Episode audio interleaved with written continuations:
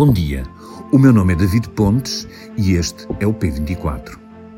São 10, 10 incêndios com dimensão significativa que nos últimos dois anos ocorreram no eixo de Almirante Reis, no centro de Lisboa. Desse conjunto de incidentes, resultou um total de 4 mortos, 31 feridos e 79 pessoas desalojadas. Esta série de incêndios, compilada pelo público, ocorreu com especial incidência na freguesia de Arroios, que ocupa uma área que vai da zona do Intendente à Alameda Dom Afonso Henriques, onde a concentração de imigrantes é muito elevada. O último incêndio foi na noite de sábado num edifício da Rua do Trigueirinho, na Mouraria. Morreram duas pessoas e houve 14 feridos. E aos olhos de todos ficaram as imagens de um resto de chão calcinado, um improvisado dormitório onde se acumulavam beliches e colchões, fogões e frigoríficos. O retrato das precárias condições em que vivem ou sobrevivem muitos imigrantes no centro da capital de um país que foi e é país de imigrantes e que tinha a responsabilidade moral de ser mais cuidadoso com as condições de existência dos que procuram o nosso país para trabalhar. Estes reservatórios de imigrantes não estão em campos alentejanos ou em alguma obra recôndita, oculta dos olhares da comunidade. Como dizia uma moradora da moraria, entrevistada pelo público, toda a gente sabe que isto é assim e agora estão admirados. Há por isso boas razões para nos questionarmos sobre a invisibilidade a que esta gente está votada. Não há autoridade que tenha a obrigação de fiscalizar, procurando que estes imigrantes possam ser encaminhados para alojamentos mais humanos. As condições de perigo que representam estes alojamentos para os próprios e para os vizinhos não levam ninguém a agir? Ou será que, hipocritamente, preferimos todos virar a cara, pouco importados como vivem estas pessoas, desde que seja a mão de obra barata que precisamos para colmatar as falhas de uma sociedade cada vez mais envelhecida? Muitas perguntas para seguirmos nos próximos dias. Para já, o Ruben Martins faz a conversa deste episódio com o jornalista do local Samuel Alemão, que nos últimos dias tem calcorreado as ruas da moraria para escutar os que lá moram. Viva da vida é isso mesmo. Neste P24 olhamos para como o incêndio no centro de Lisboa pôs a cru a realidade de muitos imigrantes na capital portuguesa. Comigo o jornalista Samuel Alemão. O que é que se sabe ao certo deste incêndio neste prédio da moraria? Quem é que estava nesta habitação? Do que é que aconteceu ao certo? Neste momento, ainda esses dados ainda não são conhecidos. Os dados de quantas pessoas estariam no prédio, sabe-se que naquele resto viveriam 22 pessoas. Sabe-se que havia também pessoas a viver em andares superiores no alojamento local, mas ainda se desconhece hum, o número verdadeiro de ocupantes do prédio, porque há aqui uma suspeita de que, tal como outros prédios daquela zona, um, poderá haver ali um esquema de rotatividade, chamado, chamado esquema de cama quente, não é? Que sai um e entra outro. Uh, as autoridades estão a investigar, portanto, ainda é precoce dizer exatamente que género de ocupação um, haveria naquele prédio. Nós sabemos hoje, e pesquisa na internet, que aquele prédio até há muito pouco tempo estava disponível para uh, alojamento local. Isso era anunciado em plataformas de alojamento local. Sabemos também, Ruben, que aquele edifício estava a ser ocupado uh, no seu resto de chão, são aquelas pessoas, de forma manifestamente abusiva, não respeitando uh, o número de habitantes permitido por quartos, não é? Porque nós tínhamos ali uh, um esquema de beliches e colchões amontoados uns em cima dos outros até à janela. Sabemos se este tipo de aluguéis de curta duração com quartos super ocupados são uma constante nestes bairros históricos de Lisboa ou isto é um caso relativamente isolado? Nós temos essa noção do padrão do tipo de alojamento local de Lisboa? Temos essa consciência, aliás, isso é, ficou patente uh, no que foi ouvindo ontem nas reportagens e na reportagem que eu fiz no terreno, uh, era precisamente a tónica comum dos discursos das pessoas, não é? Sabia disto e, e ninguém fez nada. Era isto que as pessoas diziam, eh, foi isso também várias pessoas eh, disseram, das associações de apoio aos imigrantes, eh, da coordenadora da, da Associação Renovar a Moraria, toda a gente conhecido neste aspecto que foi preciso acontecer uma tragédia como esta para que de repente se virassem as atenções para aquele para aquele fenómeno, mas toda a gente sabe que há quartos que são alugados e depois subalugados N vezes para rentabilizar o valor dos, dos quartos.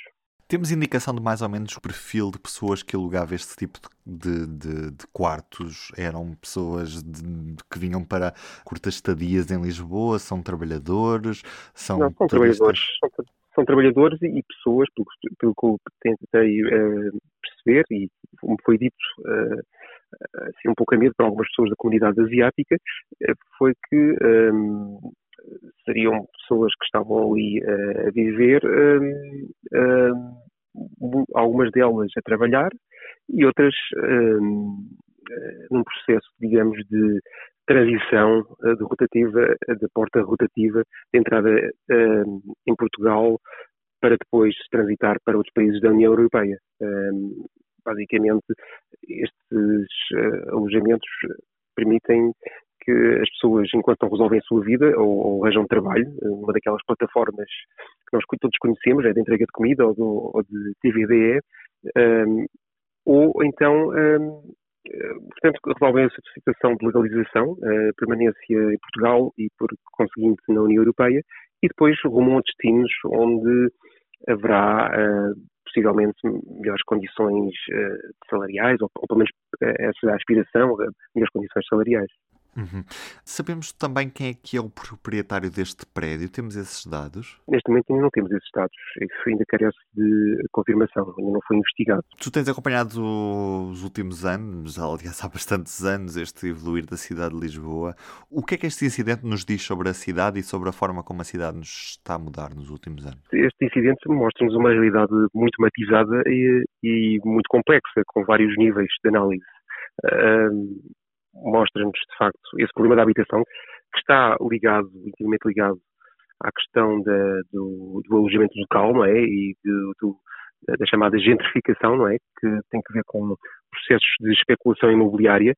Aliás, este, este edifício, como te referi há pouco, uh, estava uh, registado, ou esteve até há bem pouco tempo registado, como um local de alojamento local. Uh, mesmo uh, à porta está aquela, uma daquelas plaquinhas, o A e o L, né, que refere a um alojamento local, são obrigatórios pela lei, e esta, portanto, esta situação resulta da, do facto de estes prédios terem sido uh, comprados várias vezes, uh, não estou a falar deste em particular, mas de vários prédios daquela zona, são comprados várias vezes, são revendidos, são, alguns são postos no mercado de alojamento local uh, e, de facto, muitas das pessoas que ali viviam, as pessoas mais antigas, foram obrigadas a sair para a periferia ou para outros locais fora da cidade e o que é que acontece?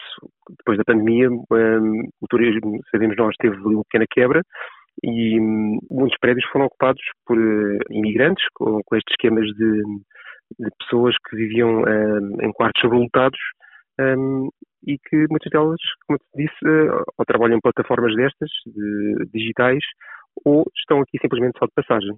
Um, associado a tudo isto, naturalmente, está aqui o problema também da política de imigração e um, das políticas laborais, de exploração laboral. Tudo isto carece de um, fiscalização uh, e mais atenção por parte das autoridades. Sabemos que, como disseste, este acaba por não ser caso único. Estes moradores que, que estavam a ocupar esta habitação que, que herdeu tiveram, uh, têm soluções de alojamento temporário oferecidas pela, pela Santa Casa da Misericórdia, mas e, e os outros casos? Não há, não há algum esforço da parte da Câmara de Lisboa para resolver estas situações ou da parte do Governo Central? Ou estes problemas, eh, de certa forma, continuam a voltar-se sem que haja uma grande vontade política de os resolver? Qual é que é a tua visão sobre isso?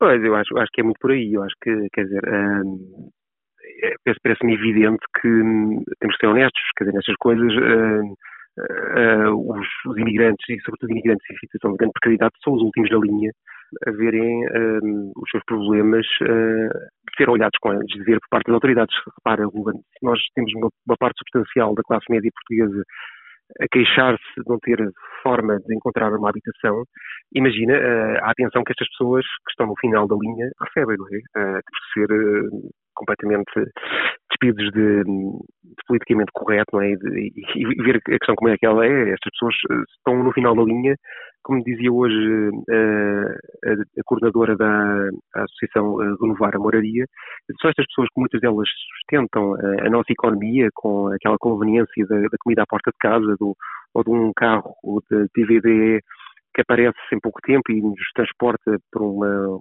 quantia irrisória, mas isso tem um custo, a conveniência tem um custo, não é? essas pessoas ganham miseravelmente, esta é a realidade. E, e eh, não creio que as autoridades portuguesas eh, tenham uma grande, ou pelo menos não têm demonstrado uma grande preocupação um, ehm, com as condições em que essas pessoas uh, cá chegam, cá uh, trabalham e onde se instalam, não é? Visto, aliás, que uma das vítimas mortais, infelizmente, foi um adolescente, não é? Estavam todos ali a viver, basicamente, ao monte.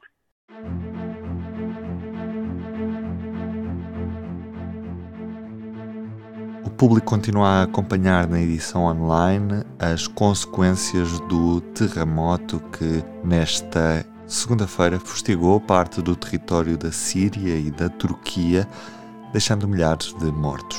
Vamos continuar a acompanhar os desenvolvimentos quando as operações de resgate ainda prosseguem nestes territórios. E para o fim deste episódio, deixo-lhe uma recomendação, porque nesta terça-feira será dia de Desordem Mundial para ouvir mais logo nas plataformas habituais de podcast. Esperamos por si, porque o público fica mesmo no ouvido. Até amanhã. O público fica no ouvido.